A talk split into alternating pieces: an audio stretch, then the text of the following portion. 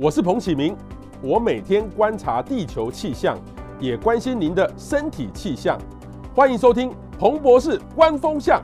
今天呢，其实我们要给大家来介绍一个很重要的一件事情哦，因为从上礼拜五开始哈，下教育部宣布了哈，这个各级的学校停止到校上课了哈，全部改为线上教学哈。这第一个压力最大的就是老师，老师原来可能照着课本这样念念念就就结束了，但是现在呢，其实。呃，都要重新准备，但是最辛苦呢，就是爸爸妈妈，因为爸爸妈妈经过头一个礼拜哈，在家哈，整天那么长时期跟小朋友在一起哦，是不是大家反而更累哈？因为小朋友其实呃在家上班哈，可能看起来很容易哦，大家一起全家在一个地方，呃，时间就要变多了，但是问题也也更多了哈。所以很多人说，考验亲子关系的时刻来了，所以也是各种爸妈崩溃文哈一直出现。如果你去查一下罚站。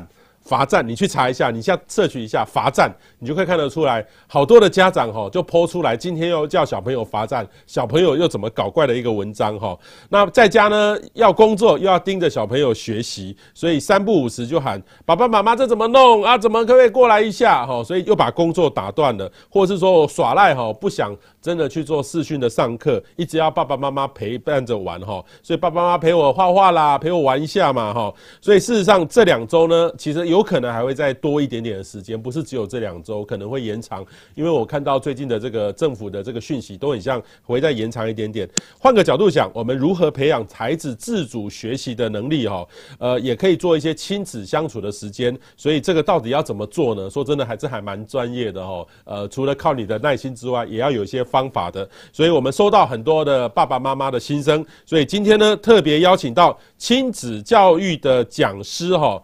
泽爸，哦，泽爸，他是魏伟志哦，我就叫他魏老师哦。呃，他本身也是两个小孩的爸爸，对孩子的发展跟跟沟通都很有一套。我们待会呢会跟他来聊聊哈，在疫情之下，呃，每天在跟这个小孩子大眼瞪小眼哦，怎么样让小朋友可以自主的学习，而不用在我们旁边一直催一直催，还还要把他罚站。所以欢迎呢各位呢有各种的困扰，欢迎留言跟我们来做行分享。最重要的是，请各位呢把今天的节目哦，特别是你知道有很辛苦的爸爸妈妈，赶快分享出去。你给他们你最认为最重要的人，还有最重要的朋友哈，请呃赶快分享出去。那我们首先呢，欢迎这个我们亲子教育的讲师魏伟志泽爸，泽爸你好。Hello，彭博士好，各位观众朋友大家好，我是魏伟志。好。对，泽爸其实是我这个非常有名的一个亲子教育的这个讲师哈。泽爸，你的专职的工作就是告诉大家这个亲子的关系怎么养成吗？怎么做得更好？是的，就是如何呃应那个应对孩子的情绪，如何处理自己的情绪，包含了怎么沟通、怎么教养 Okay. 这一块是比较常去分享的议题。OK，好，所以它包含了这个呃所谓的亲子教养哈。父母的效能哈，跟夫妻的关系，这个说真的，这个是一件很重要的工作，每个人都要学习啦。有没有人是天生就会的？还是说这个东西其实是不用教？为什么要你来教呢？每个都是生下来就是爸爸，要教啊，爸爸妈妈。我觉得每一个爸爸爸爸妈妈有了孩子之后，都是重新的学习。即使你有三个孩子、四个孩子，每一个孩子的个性都是独特的，你都要重新再学一遍。OK OK 好，请大家哈赶快分享出去哈。好，我第一个给大家看一下哈，这是昨天晚上我朋友传给我的哈。泽爸，你有没有觉得这很夸张？这个我，我相信。没有爸妈看到这个是不俩公的吧？俩公哦，这俩俩公哈，这个网络上朋友传给我的啊，我觉得蛮有趣的哈。这个幼稚园关门了嘛，不能上去嘛哈，对，连祖先都受不了了哈，这个是很很好笑的一件事情哈。然后另外一个呢，就是罚站哈，罚站这张这张照片呢传遍了大家，然后好多朋好多的爸爸妈妈都整个整个哈，这个把自己罚站的照片哈都把它贴出来，还蛮有趣的。怎么会有这样的现象啊？大家解决跟小朋友沟通的方式。就是你给我去罚站，好，你给我去罚站，哈，我这边呢就是要来跟问泽爸说，哈，其实大家都期待，哈，呃，防疫的时候孩子要认真上课啊，我们也好好工作。可是呢，说真的，我试训的过程当中，说常常听到小朋友这边跑来跑去，叫来叫去，呃，怎么样让孩子跟我们处在同一个空间，又能各自做自己的事情？呃，这其实需要靠孩子的发展啊，因为不同的年龄层。要让孩子能够专注去做自己的事情，其实要看四个东西。第一个是年龄，第二个是个性，第三个是动机，第四个是长期的培养。所以，我们不要以大人的角度要求孩子去做他办不到的事情。例如说，一个三岁的孩子，你不可能让他长时间坐在那边弄一个小时，除非他是看三 C 啦。那如果以三 C 非三 C 以外的事情，孩子的专注能力本来就没有那么长。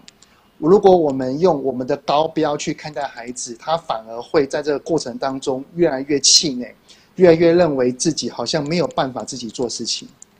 嗯哼嗯哼，OK，好，等于是说我们不能拿自己的角度来压在孩子的这这个身上了哈。是的。然后我这边呢，先大家来看我哈，我收到两个家长的心声哈，我念给大家听哦。第一个家长的心声呢是，本来以为准备很多的玩具或是书籍。就可以好好工作，但是实际上呢，小孩还是会几分钟就跑来找你说：“爸爸妈妈，这个怎么弄啊？可不可以过来？”根本没有办法工作啦。哈。这是第一个爸爸妈妈哈家长的心声。第二个呢是这个更麻烦了哈，两岁小孩哈，本来说两岁小孩可以自己看绘本、玩玩具。结果呢，孩子整天要吸引他的注意力，哈，要求就是他要他看他抱他，完全就束手无策。所以这个等于是小朋友爸爸妈妈哈回到家，觉得说啊不用上班会更轻松，结果反而是更累。你怎么样看这两两个家长的心声？其实这两个孩子看起来就是比较小的孩子啦，因为他的年龄比较小，所以他对爸爸妈妈的依赖度是高的。那这边我也想要跟不跟大家分享，就是其实要让一个孩子愿意坐在一个地方去做自己的事情，其实要靠两个重要的因素。第一个叫做专注能力，第二个叫做我为何愿意坐在这边的动机。对，所以其实我们可以以大人的角度来思考啊，像我们现在，我们为何可以坐在一个地方？能够长时间不用去去呼叫别人，或者是离开位置，其实就是因为我们专注力是够的。我们知道我们为何要坐在这边。孩子也是一样啊。那那婆婆，让我们看下一个。好，这个刚刚这个泽爸说的就是动机跟专注力啦。哈，像现在我们在直播，我们就很专心，因为我们如果跑掉，节目就弄不下去了。所以这是我们的是的是的专注力跟动机啊。对啊，我们要知道这个网络品质好不好，所以我们在兢兢业业在做这个事情。可是小朋友，你要叫他来直播，他他干嘛？是什么东西？他没有兴趣，对不对？是的，是的，哦、没错。所以，但是如果小朋友跟我们有找到他的这个兴趣，他的动机就非常非常的强，可以来做这个事情哈。所以这是泽爸第一个第一个提提醒大家哈，这个专注力跟动机哈，如果有自主学习要两个专注力跟动机，这个真的很重要哈。来，第二个，对，因为。孩子的专注力，他并不是一出生就会拥有很长的时间的。其实这是一个大概的一个区分啦。每一个孩，呃，孩子的专注能力会依照他的天生气质或者是后天培养而不一样哈。所以这只是一个大概的时间。二到四岁，他能够坐在一个位置上做自己的事情，大概也最多最多是七到十五分钟。四到六岁，十五到三十分钟。六到八岁，三十到四十分钟。这也是为什么小一的孩子之后，他就可以坐在课堂上面坐大概三十到四十分钟，大概就是这个区段。八到十岁可以到四十到五十分钟以上。所以专注能力它是需要后天的不断的培养的。而如果他的专注能力够，那还必须要伴随着另外东西叫动机。但年龄孩孩子的年龄还比较小的时候，像例如学龄前。多半都是因为为了有趣，为了好玩，而且是为了自己。也就是说，他是觉得自己想做而会去做，而不会因为别人要求他去做而百分之百愿意坐在这边做得好好的。我我常最讲，我常讲一个举例，就叫做写功课。像小六的孩，小一的孩子，他六岁了，但是他并不会那么心甘情愿写功课，因为不有趣。不好玩，而且这是为了大人写的，他不懂得这些东西是为了自己，他不懂。但是随着我们慢慢的培养他，他的专注能力增加了，让他越来越理解你为何要做这件事情。他的年龄越来越大，他的动机就会变成我愿意花时间投入的事情，以及有兴趣的事项，还有知道我虽然我没有兴趣，但是我知道我为何要坐在这边的需要。所以随着孩子的年龄层，他是有不同的动机，而且左边那边，左边那边有另外一个东西叫做冲动脑跟理智脑。我们每一个人的大脑其实有分这两个区块。孩子年龄越小，他的冲动远远大于理智。随着他经过爸爸妈妈的培养，他的理智的区块越来越成熟，越来越发展之后，他才能够明确的知道说：“OK，这件事情我我我不有趣，我觉得不有趣，我觉得不好玩，但是我的理智会告诉我，我必须要坐在这边。”而这个理智脑其实它的成熟的年龄层大概是十八到二十四五岁，所以在十八岁之前的孩子大致都是冲动大于理智。不过他的理智的区块越来越成熟，就像是国中、高中，他的专注能力会一定会越来越高。嗯哼。可是泽爸，你这张图也可以给大人呢、欸。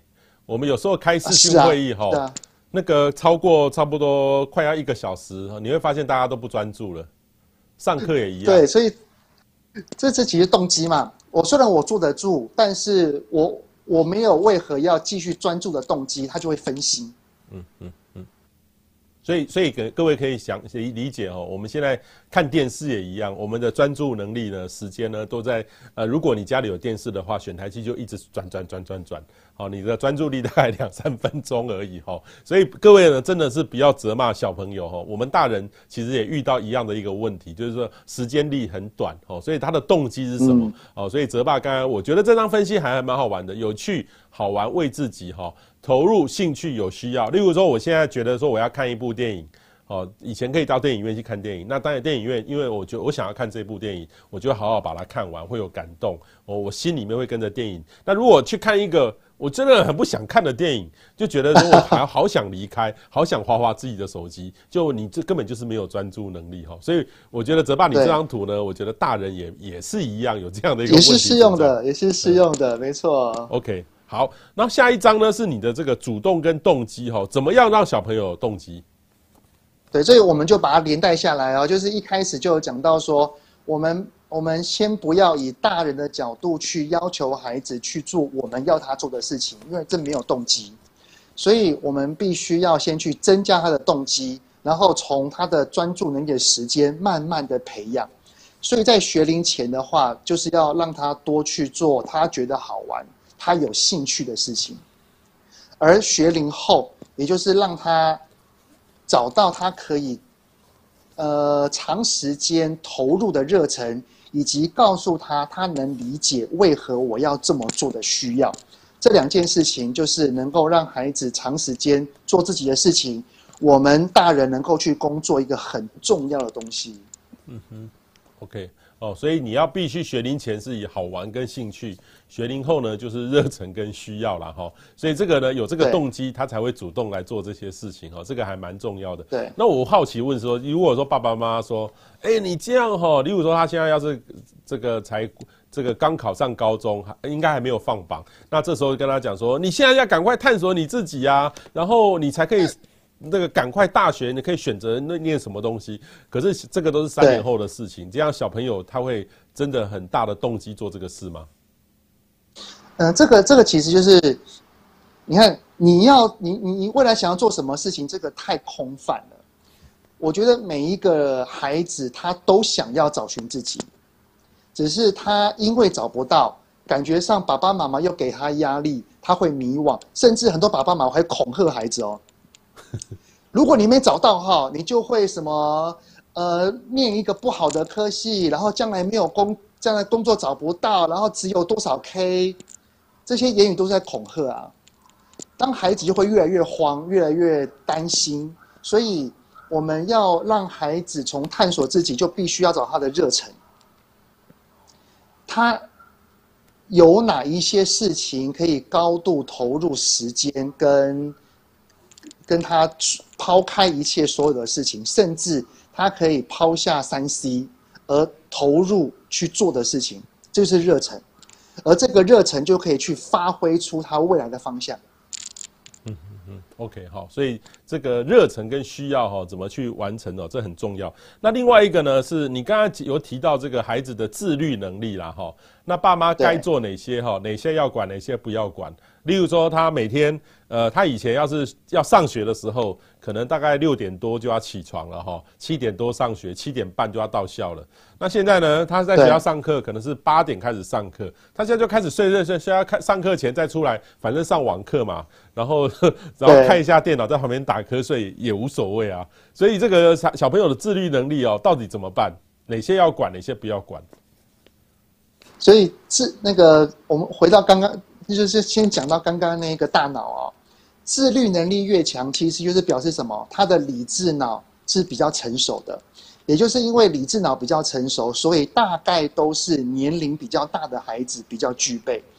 年龄比较小的孩子，像学龄前或低年级的孩子，他的自律能力尚未足够。他并不是没有哦，而是比较短，他的力量比较微弱而已。所以我们就。越小的孩子越需要爸妈管，而越大的孩子越需要爸妈放手。要多大？所谓的认为是多大的孩子要放可以放手？呃，我把它区分为大概是中年级前跟中年级后，但是还是要依照孩子的个性，我们之前的培养而去判断。其实判断很容易啦，就是我们这个孩子提醒他，例如说，哎，你你你今天有哪些事情要做？他会说：“哦，我记得我有我九九点要上国文，十点要上数学，然后怎样？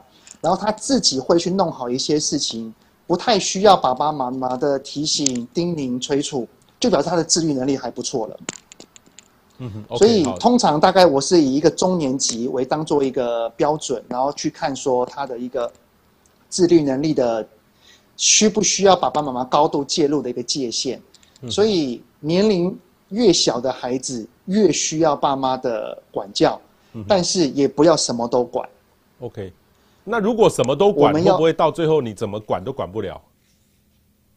呃，什么都管反而会变成一个问题，叫做因为我们高度介入，我们比他还在意他的事情，他很就就很容易他会把他的事情不会当做是他的事情，他会认为既然你都会提醒我，那我干嘛要记得？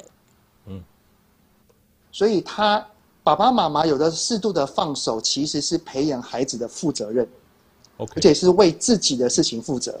OK，好，这个不要管太多哈，让小朋友自己负责啦哈。那另外一个呢，就是作息乱掉了哈，你有什么建议？因为我看看到很多人真的是作息就乱掉了，反正半夜哦，以前都要七点多上学啊，然后很早就要起床，所以十点多就督促赶快睡觉了哈。然后有时候作业晚一点，但是爸爸妈妈都一定不让你晚睡嘛。可是现在就乱掉了，那怎么办？其实。呃，我们的孩子他其实会觉得好像都在家里面，好像就在放假一样。其实爸爸妈妈必须要让孩子有一个深刻的认知，叫做礼拜一到礼拜五，你就是一个学习的规律的 tempo，而六日你可以放松，就跟平常一样，只是我们都在家里而已。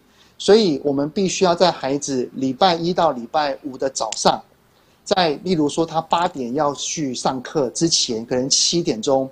我们就必须要跟孩子讨论你今天的规划时间表。好的话呢，我们抓两个两个礼拜长期，然后再放到一个礼拜中期，然后再放细节一天的的的那个短期。每天要跟孩子讨论你今天到底要做什么事情，然后把它安排出来。那有些人会觉得很麻烦，那我讲，我建议一个最简单的方法，就是依照学。依照学校的课表跑，依照学校的课表。学龄，对，小一那个小学跟国中、高中，就是把学校的课表贴出来，放在他的书桌前面，然后用一些小小小那个小技巧，例如说闹钟、倒数计时器，然后你知道，我我朋友之前就传来很多的下课钟声的闹铃声。有有有，你就可以把它变成一个闹钟啊。例如说，时间一到了，就会噔噔噔噔，对，让它有那种规律的时间表的作息，它反而它才不会乱掉。那学龄前的话，因为他没可能并没有所谓的课表，那我们就必须要陪着他一起来规划时间。例如说几点到几点我们要做什么？那这个时候妈妈要上班，妈妈要去开会。那你觉得你要做什么？这个时候我们就可以先在八点开始之前，七点到八点，我们先陪他规划好一天的时间。嗯哼，OK。而且晚上就很重要了，叫做不能够因为我们都在家里而让孩子熬夜。该睡觉的时间就是要睡觉。嗯哼哼。然后国高年级或国中生以上，请约束他的三 C。嗯哼。好，要怎么约束三 C？就是、呃、我个人的我个人的建议啊，叫做你不要这么早就把手机给孩子了。就是那只手机就是父母的，那我借你，就因为是我借你，所以我有这个权利跟要求，你要几点要把它拿出来。嗯嗯。但是如果他会耍赖，那我们就要用科技来战胜科技。例如说断网路啊。或者是那个 Apple 的 iOS 里面有荧幕使用时间啊，或者是 Android 手机有 Family Link 啊，这些可以去远端去控制孩子手机的的城市或者是 App 都可以好好的运用它。嗯哼，用科技战胜科技，所以这个我们的泽爸说的还蛮蛮蛮有蛮有意思的哈。好，问题就来了哈。这个孩子坐不住，专注力不足，哈，怎么办？哈，这个是我我的朋友在贴的，哈。这几天父母亲最常对小朋友说的一句话就是：“你给我去罚站，罚站。”你觉得这个罚站就你的亲子教育来说的话，这是有用的吗？因为常小朋友专注力不足，很像就是罚站，让他能够定下来。这个这个是有用的吗？呃，应该是说它它是有用的，因为它有一个阻吓力，但是它的有用是短期有效。短期有效的意思就是，孩子他不知道他为何他他为何会被处罚，他其实都是因为恐惧跟害怕而去停止他的行为，他不是因为他真的知道为何要做，而且你给我去处罚，你给我去罚站，这一句话只对学龄前的孩子有效，或者是一二年级，你高年级或国中的孩子根本无效。嗯哼，他说我你就说你给我去罚站。我不要，怎么办？所以这一招真的不能不能够常用，而且这一招其实就表示了爸爸妈妈在生气。我因为生气，我对你没辙，我只能用我的权威去对去去对付你，就只是这样子而已。所以，当孩子如果坐不住、专注力不足的话，我我有三个建议啦。第一，因为专注力你要坐得住，就要专注力。那专注力就需要从小培养，而从小培养就要有三个动作。第一个叫做减少孩子电动以及看那些非增加专注力的影片的时间，一定要减少。第二个，从小去找到孩子能够坐得住的事物，像有些孩子喜欢阅读，有些孩子喜欢画画，有些孩子喜欢做乐高，有些孩子喜欢玩拼图。增加，然后当我们的孩子在做专注力的事情的时候，请爸爸妈妈的电视机都要关起来。在看手机的时候，声音也要关掉。为什么？因为一个声音出来，相不相信？他一定会转头过来说：“妈妈你在干嘛？妈妈你在看什么？妈妈这是什么？”当他被打断了，他的专注力的养成也会被打断。所以第二件事情就是让孩子去做他能够坐得住的事物，然后爸爸妈妈要减少让他分心的干扰源。第三个，孩子在做这件事情的时间要随着他的年龄层慢慢慢慢的增加。对，相信只要有做这三件事情啊、哦，孩子到了五六岁或六七岁，他能够坐一坐在位置前面半小时，我相信没有问题。嗯哼，OK，好，泽爸说的这些方法哈，我觉得真是蛮有用的。等于是家长还是要以身作则啦。如果家长自己在家里一直、嗯、一直盯着手手机看，一天超过十几个小时，说真的，你怎么样叫小朋友不用不玩手机哦？所以我觉得哦，这个家长也要以身作则。如果跟小朋友相处的时候，就尽量少用手机啊。当然，很多人说我一整天都在工作，但是说真的，有时候这个手机的这个使用率哦，要戒断哦，对大人来说的话，说真的就是一个难难处，对不对？你有你有没有觉觉得，其实我自己的我我的我自己有一阵子呃，看到我的手机哈，因为现在都可以算是说你有多多用多少时间，一下子看四个多小时，我觉得。因为我们认识很多医生，他说四个多小时还是很高。然后我后来我大概就养成一个习惯，就是说我大概工作呢，大概三十分钟，我不会去接触这种即时的这种讯息。那我大一段时间呢，他会看一下下，但是经历了三四十分钟，我至少可以保持大概三十分钟完全专心。那如果我完全的那一个小时都不要碰，我就真的把它放到旁边，你不会一直想碰，或是手机一直跳出来，或是我的手表会一直跳讯息出来，我等于是减少我自己戒断它来干扰我的机会。哇！而且表示彭博士，你会愿意做这件事情，就是自律啊。啊，对，就是每个人要自律，大人要自律，小朋友也这样才可以自律。只是孩子他没有办法去做到自律，所以我们就必须要靠刚刚讲的一些小道具去帮助他自律。对，就就很像说我们很多的这个即时的讯息呢，我大概手机我会不会这样平明着这样看，我这样等于是翻起来，嗯、我不要让我自己受到他的干扰。哦，等于是说我自己的在工作的时候，或是我想要想事情的时候，我觉得这个手机在旁边是对我是一个干扰，所以我用这样的方式呢来戒断我任何干扰源，等于是养成我自己更专注的一种方法，是这样做。你觉得觉得小朋友是不是也可以这样做？可以啊，当然可以啊，因为像我们卫福部就有建议，就是说当孩子在看三 C 的时候，要遵循三零一零法则。三点一零，也就是看三三零一零。三零一零，嗯。就是看三十分钟要休息十分钟，嗯哼哼，这是一样的，只是到了三十分钟他停不住，那就必须要让爸爸妈妈，呃的介入，或者是用一些科技的方法去提醒他说，你时间到了，你必须要休息了。OK，好，所以请大家多注意哈。好，另外一个呢，好无聊，好无聊哈，一直说想要跟朋友出去玩，可是现在又不能出去了哈，那怎么办？其实孩子会讲这一句话。其实也就是表示说，爸爸妈妈应该也都比较少的时间会陪他。嗯哼哼哼。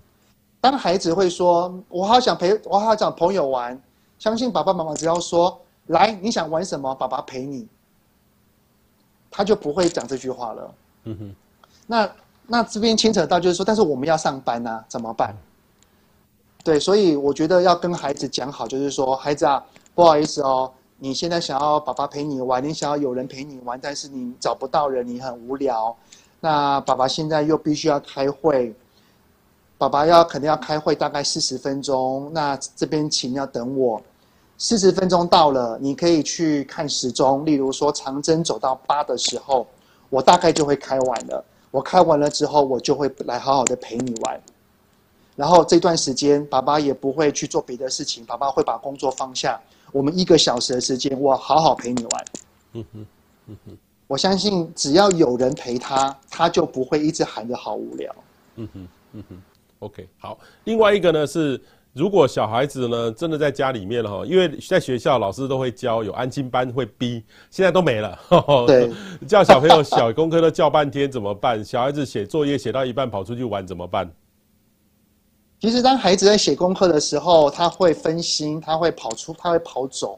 其实，代表着一件事情，叫做他在写功课这边有了卡关了。就是他在写功课这边其实是有困难的。我们要做的其实不是叫做说你给我坐好，专心写，给我写，写完再离开。这些都只是在控制他的外在表象。我们要做的是关心他，例如说，孩子啊，你怎么了？你刚刚写公写国文写到一半你就跑走了，你有你是不想写吗？他可能会说，对，我不想写。那我们就可以再关心他说，那哪个地方不想写啊？是因为字太多了，你觉得很烦是不是？他说，对，好烦哦。好啊，那没关系，我们来陪你想办法。例如说，你有十个字要写，那我们分成写五个。就休息一下下，休息完了再回来写另外五个。你觉得可以？你觉得这个方法好不好？嗯哼，就是当孩子他不想写功课，他跑走了，他一定是在写功课这件事情上面有了卡关。我们要做的是陪着孩子去知道他哪里卡住了，然后陪着他去度过这个关卡。我相信他的功课就会如期写完了。嗯哼嗯。OK，好。然后接下来呢，孩子耍赖哈，不想上学怎么办？因为现在呢，其实这个都是视讯上课。可是有时候这个有时候老师哦点名，光是点名就很困难哦，等于是老师小朋友呢就耍赖，我根本不想上网。这时候，或是说他是上网之后根本就是在耍赖，根本就在旁边打瞌睡，那怎么办？呃，这其实这要分两个哈，第一个叫做老老师他有没有这一个叫做吸吸睛的能力啦。因为其实爸爸妈妈是旁边的辅助，所谓上学这件事情是爸爸妈妈是辅助的角色。但是，如果孩子他能够高度的专注在上课，那就必须要他上的课程是让他觉得是不错的，他有意愿要上的。所以第一件事情其实是老师要怎么上课才能够增加孩子的在电脑前的专注能力。那如果老师很认真，老师准备了很多，然后是我们孩子他坐不住，那我们就必须要把孩子抓回来。意思就是说，老师啊，那个孩子，老师已经很努力的在在上课了。如果你现在跑走的话，其实对老师是不尊敬的，其实是不重视老师的感觉的。那么，如果你想要做别的事情，可能没有办法，爸爸爸爸会把你周边的东西全部都收掉。你觉得无聊，那你也只能坐着。但是我在旁边陪你，就是要让我们的孩子学习要尊重老师了。他不想上，但是你至少要在这个地方去，不能够跑走或者去玩别的东西。嗯嗯嗯。那这个当当老师已经有很努力的在做他的课堂的东西的时候，爸爸妈妈就变在要在旁边做一个约束的角色。嗯哼，OK，这个这个小撇步还蛮重要的哈。那。会不会有这个家长会去在老这个小朋友在上网课的时候，在旁边跟着看，这样好吗？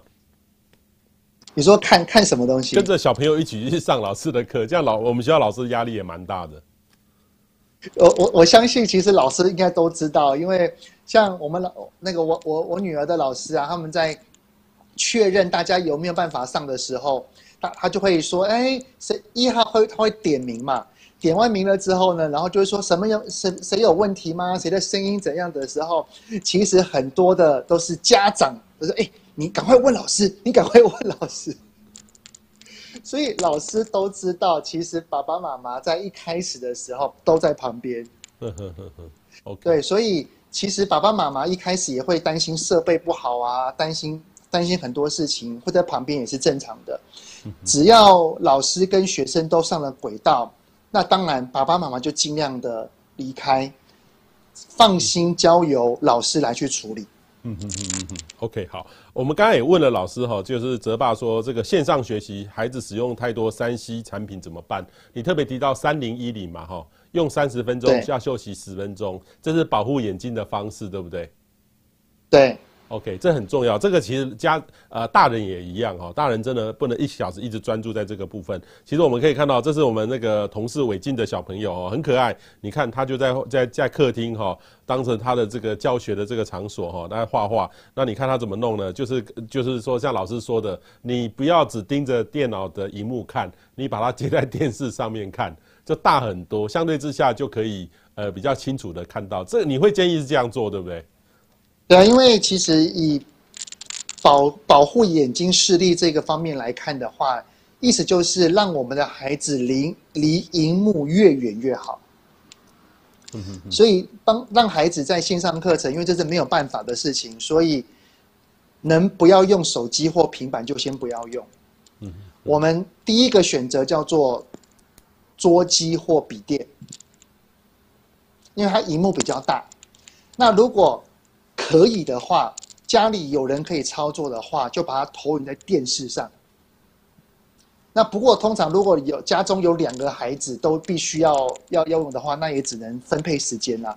因为当电视这边是越远的时候，那他的视力的影响就会越浅。嗯哼嗯哼。然后因为刚刚有前面有讲到说，我们要让孩子跟着课表上课，所以当我们的孩子时间到了。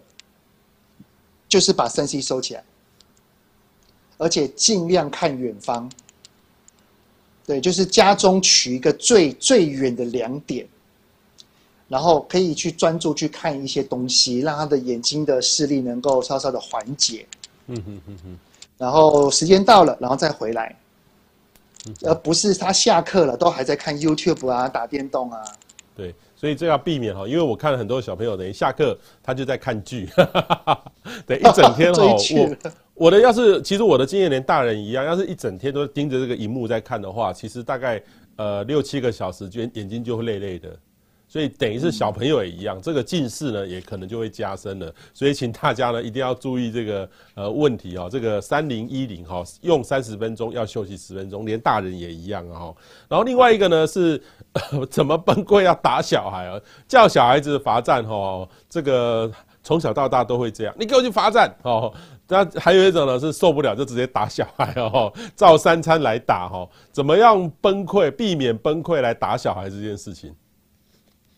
这其实就是情绪啦，因为爸爸妈妈面对孩子的事情，因为爸爸妈妈自己有压力，他有上班的压力，或者是闷了一个礼拜，就是觉得觉得心情会烦躁，所以面对孩子的事情就很容易会有情绪上来。所以如果面对孩子的事情，我们有情绪了，其实如果爸爸妈妈两个人都在家的话，我们要做的方法叫做换手。换手，对对，例如说。妈妈因为孩子的事情在生气，那爸爸就必须要过来当做中间的润滑剂。只是我常遇到一个状况，叫做妈妈对孩子生气，然后爸爸一来，孩子更惨，然后那就不用，那就那就反而要去避免一下。为什么？因为第三者是情绪相对比较稳定的一方。它的作用是让亲子两方已经有情绪的两个人的情绪和缓的，所以当孩子的事情让我们生气了，我们要第一个叫做，如果两个人都在家，就换手，让有情绪的人去冷静，没有情绪的人来安抚。那如果只有一个人在家的话，那我只有几个小建议啦。第一个叫做要先懂得觉察到我正在生气。然后我在生气的时候，那就先暂时离开一下下，抽离现场。然后有有有一个小 paper，就是我自己试过，蛮还蛮有效的，就是在平常没有生气的时候，想一想，短期、中期、长期，我能够做哪一些事情，能够让我原本会要爆发的情绪稳定。例如。短期快速有效的叫做可能喝口水、深呼吸、吃个糖果，哦，例如啦，能够让自己的心情能够快速和缓的方法，就赶快去做。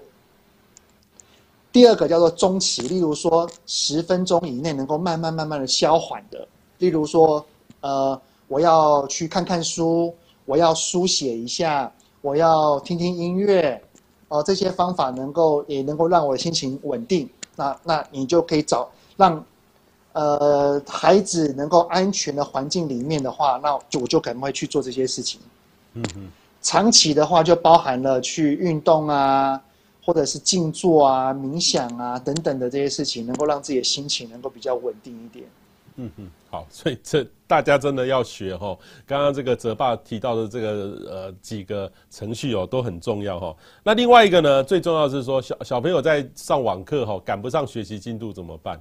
这越差越大啊，因为就一一下子绕一下哈，就等于是过去了。我们该怎么办？我我我在网络上有看到一个笑话啦，但是我觉得放在这个地方还蛮蛮有意思的，叫做。大人都离开学校，脱离学习了十几年，我们干嘛要去担心孩子脱离学习大概两周到一个月呢？哎，你这样说的也对啊，我们很对，就是其实像就像是有些家长啊，会很担心孩子到了小学一年级，注音跟不上进度怎么办？然后就会提早在大班的时候就提早学。其实有一个研究数据说，提早学注音跟到了小一根本没有碰过注音的孩子，大概只会有几周的落差而已。其实经过了大概四到六周，全部进度都一样了。所以我们现在可能会落一点点，但是只要疫情稳定了，我们又回去回去上班，孩子回去学校了，大概会有一小小段的阵痛期，但是只要度过那一段，大家进度又一样了。所以大家不用不用那么的担心，对，对不用担心太多。所以呃，我觉得学习这件事情，亲子关系比学习的进度重要。好，大家听到没有？亲子关系。比学习进度还要来得重要哈，尤其现在很多的老师哦，我就问过老师，哎，老师老师问我说，那我们这样怎么考试啊？所以说真的压力还蛮大的，所以我等于是这个老师出一个考题，不知道怎么考啊，怎么打分数，这个问题就很多，所以呃亲子关系呢，真的比学习这个进度哈来得重要哈，所以大家家长放开心胸啦哈，我们来看各位呢网友有没有什么任何的问题哈。这个呃，譬如说，几岁的孩子可以拿有自己的手机呢？老师，你有没有建议？泽爸，哦，几岁的孩子自己的手机这些也要分啊，因为孩子到了国中，他可能会有一些三 C 的需求，但是他的理智脑还没有那么的完善，还是冲动大于理智的孩子，所以其实我的建议啦是，国中之前其实都不不适合拥有一支自己可以百分之百。掌控的手机，我们可以给他手机，但是他的手机还是要被控管的。OK，好，国中之前，老话一句，国中之前，就是国三之前都还是要被控管的。OK，OK，okay, okay. 那高中应该就可以了吧？高中要给可以给，但是我觉得还是要跟他谈讨论清楚。例如说，我们的孩子他他。熬夜熬到一个一个太夸张的程度，变成白天都不睡，白白天都在学校睡觉，那这个爸爸妈妈还是要介入啊。嗯嗯嗯嗯，也就是国高中我们给吧，还是要让他练习一下如何去自律。只是我们还是要观察，跟孩子适时的讨论。嗯嗯，OK，好。张金之问哈，小小孩子一边上课一边玩游戏怎么办？刚才也说过这个动机哈，怎么样的呃的安排啦，对不对？对啊，所以如果他在玩的话，我们就先暂时把他玩的东西收起来吧。啊呵呵呵，好，玩具通通把它，这个、也就是对，让他的学习环境是减少分心的事物。嗯哼，所以一定要找到一个地方，像像我们自己哈，这个呃，虽然在家上班呐哈。啊，其实有时候会穿的不用那么正式，就穿的比较随便。但是我至少呢，我会穿个这样哈。例如说，现在我们在家上班，我还是要穿个这个这个这个西装的衣服，表示我在上班。如果我随便穿个 T 恤哦来，我的心里面就会感觉像放假的感觉一样，就不会那么的认真。所以等于是说，大人的世界，小朋友也是一样的。对，好。大叔问说，能不能讲实际一点？上班的同时怎么兼顾安排教材？这次应该是说，有时候他等于是幼稚园没有在教了，也没有视讯的上课，你要帮小朋友自己创造一个教材学习的环境，那怎么做？哦，那一样就是在我们上班之前，他要他要学学习之前，我们要先跟他讨论。那这个时候，我们就要让他来选他想做的事情。嗯哼，叫动机嘛。假设我们说来，还像像。一开始的那些问题，就是说我帮他安排了好多的东西，他都没兴趣，他都玩一下就不玩了，因为那是爸爸妈妈要给他做的。我们反而要先问他说：“孩子啊，爸爸等一下有一个工作要长时间没有办法陪你，没有办法跟你在一起，那你觉得你可以做哪一些事情，可以让你先暂时不需要爸爸？”嗯哼，让他去选择。那。当然，如果让他选择，他可能还是会没有办法很长时间的就就就专注在那边。有个小技巧叫做让他选择五样，然后一次一次拿给他。例如说，他选了五样东西，有画画、有拼图、有乐高，然后有听音乐。我们不要一次就放在他面前，因为他放在面前，他就会东摸西摸一下，然后就都没兴趣了。我们要给他第一样，然后其他四样放我们这边，然后他先去在我们旁边做他第一件事情，他画画，他画画画了十分钟之后，我画完了，好，再拿第二样给他。他又在玩拼图，玩拼图又玩了八分钟。我拼完了，好，再把拼图收起来，再拿第三样给他。他的新鲜感都是维持跟保持的，相信可以撑大概三十分钟以上没有问题。嗯哼。所以家长也要用心呐，哈。我们看一下网友的问题哦。Stella Lee 说，小孩三岁，幼儿园停课，不知道有什么样教还有玩的哈。那我们看下面哈。西西西说，小一跟三岁的在家上课，真的需要没有上班的家长陪着盯着哈，不然孩子根本就自己玩自己的哈。可不可以具体讲怎么做？对啊，这个其实小还比较小的小小孩，基本上都要呃，一如果是家长同时在上班的话，其实根本没办法带，所以这应该要有一个人完完全全来照顾他。所以这个说说真的，要怎么去处理这个问题？因为其实还小的孩子啊，真的他专注力不够，没有动机，所以就真的必须要，而且又对大人的依赖度是高的，很需要大人的盯盯着。那。如果说是爸爸妈妈同时都在家的话，那就需要爸爸妈妈去做分配。例如说，呃，妈妈她是九点到十点要开会要上班，那爸爸就尽量把这个时间排开，那就由爸爸去管小孩。等等，妈妈的十点钟开会开完了，换爸爸要去开会了，那就由妈妈去管小孩。对，这个这个只能去做这种。如果因为孩子还太小了，他的专注能力本来就不够，他就是没有办法好好的去做这件事情，那就需要分工合作。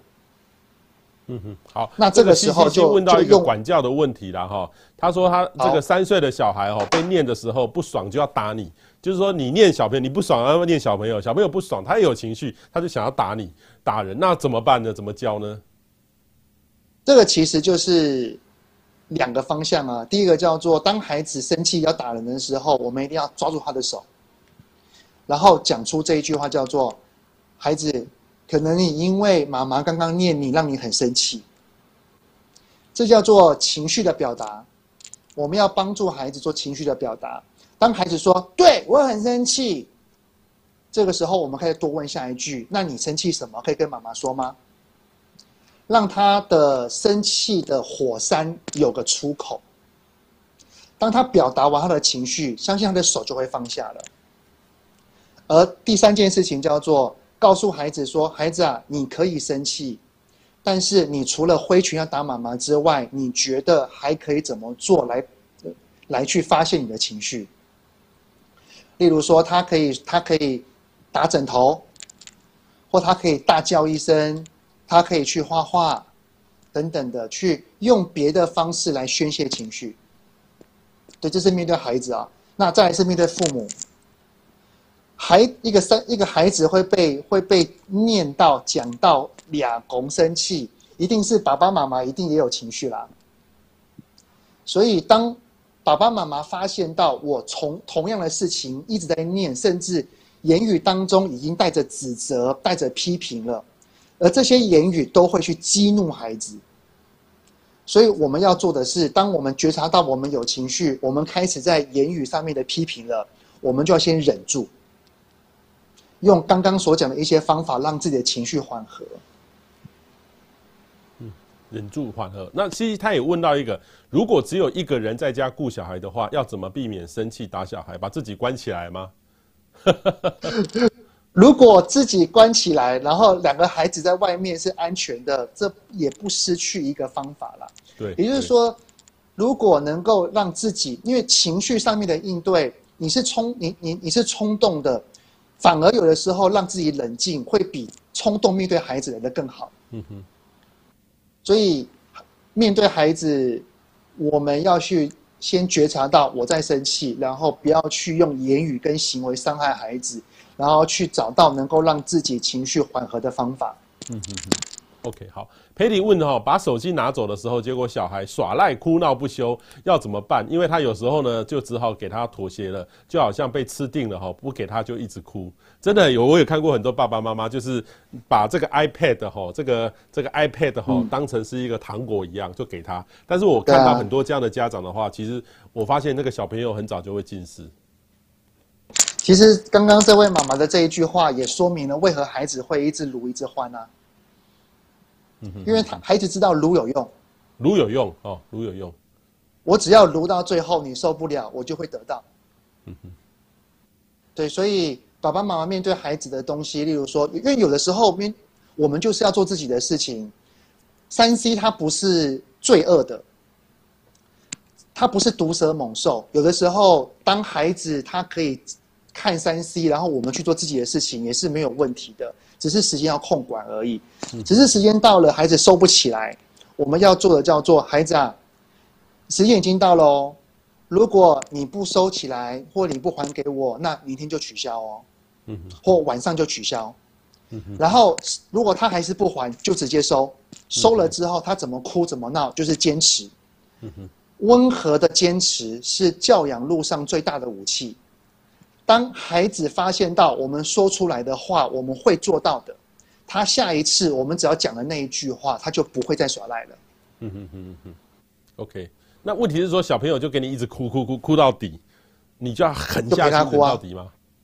就陪他哭啊，就陪他哭，让他一直哭，陪他哭，陪他哭。那当然安要安抚他的心情，那安慰他。好，我知道你很生气，你小孩想要玩，但是妈妈不给你。好，我知道你，我明白。好，就陪他哭，或者是用一些方法去转移他的注意力。嗯嗯，甚至是趁此机会去培养孩子，当他有情绪了之后，除了哭。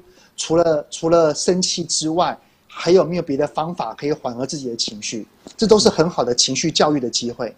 OK。好，请大家注意哈。张怡华说：“真心希望下周可以恢复正常，我们都很希望。但是说真的，呃，这几天看到那个数字还蛮高的，恐怕还要一段时间了哈。”林彩玲说：“没堂课点个名，二十分钟就过去了哈，真的不知道在上些什么。真心会希望下周恢复正常哦。这点名也是一个问题，呃，这个就凸显出我们台湾哈这种数位教育哈，真的还有进步空间。国外早就有这个东西都弄好好的哈。呃，菲比说在家又要上班又要准备三餐，小孩真的要线要线上课。”程真的好累哈，我也听过很多的妈妈都说真的好辛苦好累。小红说又要带小孩，又要监督大小孩写功课，又要工作，还要做家事，一场疫情把妈妈搞到崩溃哈。真的好多的网友，好多的妈妈最近都非常辛苦。然后佩如说，一个小学，一个幼稚园，爱的小手已经不够用了，感觉水管都要拿出来用了。听说那个爱的小手哈 卖到缺货，都网络上说爱的小手，请不要买太多只啦。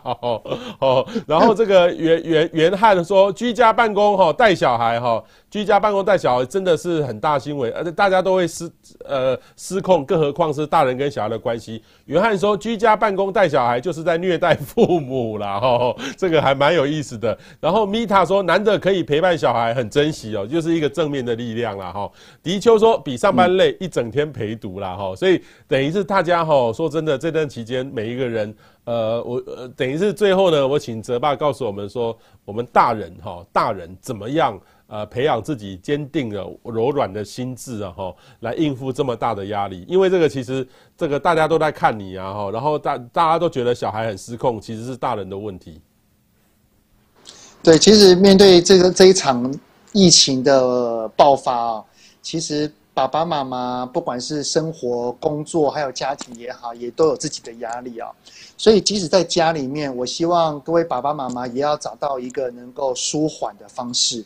例如说，当孩子睡着了，我们可以去做一些我们自己会心情放松的事物，能够让自己的心情能够和缓。偶尔，诶，我我我之前呢，我去那些那个那个卖场。我发现除了那些泡面啊、罐头都卖卖的很、很、很多之外，有一个东西也几乎卖精光哎，叫做酒类。哈哈哈哈哈哈爸爸妈妈也需要舒压啊，偶尔晚上喝个几杯，我觉得没有关系啊，就是让自己能够在这种疫情压抑的期间，能够找到放松的方法。那还有第二个，就叫做。跟人的连接，就像我们陈时中部长讲的，就是人的连接。但是我们在家里，那我们要跟谁连接？那就是跟夫妻连接。所以面对夫妻，我们要多多的沟通。等孩子睡着了，我们可以跟彼此诉说啊，今天多么的烦闷啊，今天多么的难过啊，今天多么的有压力啊，把我内心的负面情绪跟另外一半好好的分享，另外一半就倾听就好。只要我们的内心的负面情绪找到了抒发的管道，找到自己能够缓和的事物，能够跟另外一半好好的对谈，好好的交流，我相信我们可以一起来度过这一个艰困的时刻。OK，好，最后一个问题呢，这个网友阿飞说的哈，如果继续停课下去的话，您认为幼儿园也会走入线上教学的课程吗？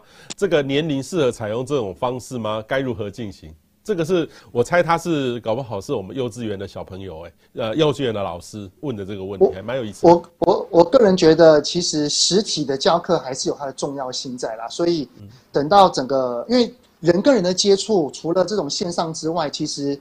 真挚的互动，包含了我手把手的教你，眼神的真诚的的的互动跟交流，这些都是其实比看萤幕都来的更重要。所以我觉得实体的教学，特别学龄前，还是无法取代，线上还是无法取代实体的。只是我觉得这是一个很好的机会，什么呢？就是趁这一个月大家都关在家里的时候，可以好好的发展台湾的线上的教育机会。可以把很多的平台蓬勃蓬勃发展，因为其实搞不好到了高中、大学或成人，线上教教育的机会一定更高、更多，比学龄前更多。嗯哼，我们可以多多运用这个机会去发展这个平台的各个的功能啊，或者是呃说流畅性、顺畅性，我相信都是更好的机会。对。线上上课绝对不是开个视讯软体，哦，这样聊聊天，不是，这是一套学问的哦，所以请大家特别注意。最后一个问题呢，西西说，如果在外面大哭耍赖，哈，我们也常常看到情况，这个小朋友大哭，然后这个耍赖，然后家长呢在旁边，很多人就会在旁边看啊，哎，这个家长怎么怪怪的？因为大家都在看，很多很多人觉得小朋友很失控，就是大人的责任。所以，呃，泽爸，你如果说我们遇到这种小朋友当街，哦，我要什么我要什么，家长不给他买，就大哭。然后等于是这时候我们该怎么办？首先啊，现在其实还蛮向往我们的孩子能够在大街众人面前哭哈，因为现在没这个机会啊。好，如果如果等疫情稳定之后，我们能够出门了，然后孩子在大街上哭，其实我们要做的第一件事情叫做先依照孩子的性格观察他会哭多久嘛。